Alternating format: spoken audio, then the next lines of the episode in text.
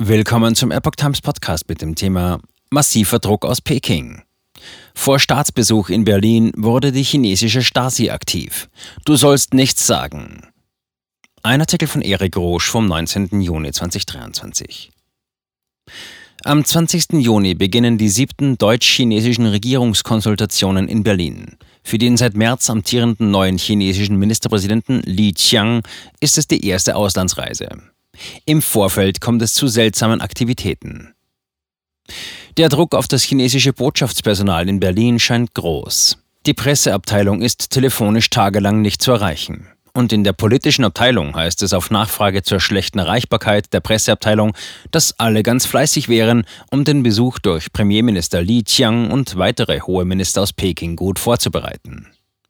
Gehören dazu auch Anrufe an leitende Mitarbeiter von Auslandsmedien, die die Verbrechen der kommunistischen Partei in China aufdecken und offen darüber berichten? Vermutlich ja, wie aktuelle Erlebnisse der Geschäftsführerin der Epoch Times Deutschland, Chihong Chang, zeigen. Die chinesische Stasi greift ein.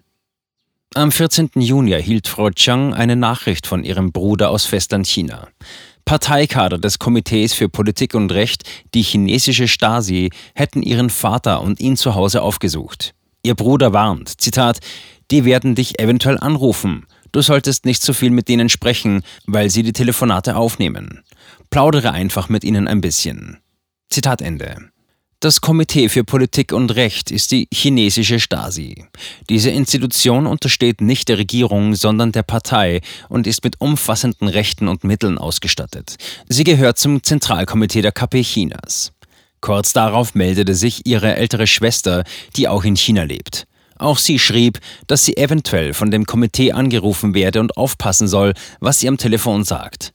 Beide dachten, es habe was mit den Asienspielen in Hangzhou vom 23. September bis 8. Oktober zu tun. Nachdem sie auf die Warnungen ihrer Geschwister geantwortet hatte, überrollte die Wahlberlinerin Chi Hongchang eine Welle von Anrufen. Am 14. Juni waren es allein zwölf Anrufe. Das perfide daran ist, dass diese über die Telefonnummer ihrer Schwester und ihres Bruders stattfanden. Wie reagierte sie? Zitat, aufgrund der Kosten für Auslandsanrufe und weil ich so viel geschäftlich zu tun habe, habe ich die nicht angenommen, aber ich habe mich sehr gewundert, was da los ist. Zitat Ende. Am Tag darauf waren es bereits 28 Anrufe. Zitat, das machte mich schon stutzig. Das ist absolut unüblich bei uns. Zitat Ende. Doch Telefonate über geklaute Telefonnummern waren nicht das einzige. Es kamen merkwürdige Nachrichten, angeblich von ihren Geschwistern. Zitat, noch dazu in Englisch aber wir reden nur Chinesisch miteinander. Zitat Ende. Du sollst nicht so idealistisch denken. Unter der Nummer ihres Bruders erhielt sie folgende Nachricht. Zitat Chihong Chang, ich habe dich angerufen, aber du hast nicht abgenommen. Aus irgendeinem Grund haben die Leiter des Komitees für Politik und Recht mit Papa und uns freundliche Gespräche geführt, in der Hoffnung, dass wir ein Telefongespräch mit dir führen würden. Der Hauptwunsch ist, dass du in diesem Monat nicht an öffentlichen Propagandakundgebungen und Veranstaltungen in Deutschland teilnimmst oder sie organisierst. Wir, deine Schwester und unser Vater hoffen wirklich, dass es dir im Ausland besser geht. Einige Dinge solltest du aber nicht ins Extrem treiben. Wir wissen, dass deine ursprüngliche Absicht gut ist, dass du Gutes für unser Land willst. Aber viele Sachen darfst du nicht einfach so machen, wie du sie dir vorstellst. Und du solltest auch nicht so idealistisch denken. Wenn du wirklich für dein Vaterland einen noch größeren positiven Beitrag leisten möchtest, gibt es sehr viel bessere Methoden und Wege. Jegliche extreme Art und Weise hilft nicht und wird dir und anderen schaden. Du bist gewiss das klügste und beste Kind in unserer Familie, du bist unser Stolz. Papa ist ja schon alt. Und seit 20 Jahren schon wollen wir uns als Familie treffen. Wir vermissen dich. Zitat Ende. Du solltest nichts Schlechtes über China veröffentlichen. Dann kam eine englisch verfasste Nachricht über die Telefonnummer ihrer Schwester. Zitat: Schwester Chi-Hong, der chinesische Premierminister wird vom 18. bis 23. Juni Deutschland besuchen. Während dieser Zeit solltest du unbedingt zurückhaltend sein. Auf keinen Fall solltest du in der Öffentlichkeit irgendwelche Aussagen in Bezug auf China machen. Und du solltest nichts Schlechtes über China veröffentlichen. Das ist gut für dich und auch gut für uns Familienangehörige. So vermeidest du, dass die Mitarbeiter des Komitees für Politik und Rechte uns wieder öfter besuchen. Die Mitarbeiter vom Komitee müssen nur ihren Job machen. Das ist eine Aufgabe, um die Stabilität und Sicherheit zu gewährleisten. Diese Aufgabe kommt von oben und zieht sich durch alle Regierungsstufen, bis es letztlich beim lokalen Komitee landet. Wenn diese Aufgabe nicht gut erfüllt wird oder irgendwelche Fehler passieren, dann werden auch Sie dafür verantwortlich gemacht. Und Sie kriegen dann ein Problem. Deswegen haben Sie immer wieder Papa und uns Schwestern und unseren Bruder besucht. Die haben uns alle sehr höflich behandelt und waren auch sehr freundlich. Wir sollten ihre Arbeit wirklich verstehen. Du solltest jetzt mal auf uns hören und nicht immer nur deine Meinung oder deine Sache durchsetzen. Zum Schluss wünsche ich dir, kleine Schwester, und auch deiner Familie Gesundheit und viel Glück. Ich hoffe, dass eines Tages unsere ganze Familie zusammenkommen kann. Zitat Ende. Sie versuchen mich mundtot zu machen. Für die Geschäftsführerin der Epoch Times Deutschland ist nun klar, dass man sie im Vorfeld des Besuches des chinesischen Ministerpräsidenten Li Qiang mundtot machen will. Sie sagt, Zitat, diese aktuellen Geschehnisse machen mir deutlich, dass wir als Nachrichtenmedium in den letzten Jahren wichtige Arbeit bezüglich einer wahrheitsgetreuen Berichterstattung geleistet haben. Zitat Ende. Sie soll sich nicht kritisch in der Öffentlichkeit äußern und wahrheitsgemäß über China berichten. Dass der Staatsbesuch eine hohe Brisanz besitzt, ist offensichtlich. Die chinesische Wirtschaft hinkt.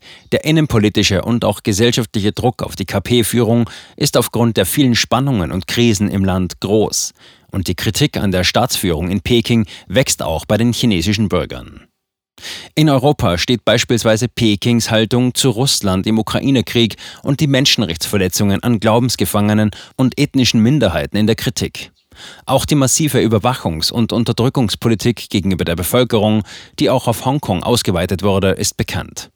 Zudem führt das Säbelrasseln gegenüber Taiwan zu Vorsicht. Fakt ist auch, dass die US-Sanktionen Peking schwer zusetzen. All dies soll nicht kommuniziert werden.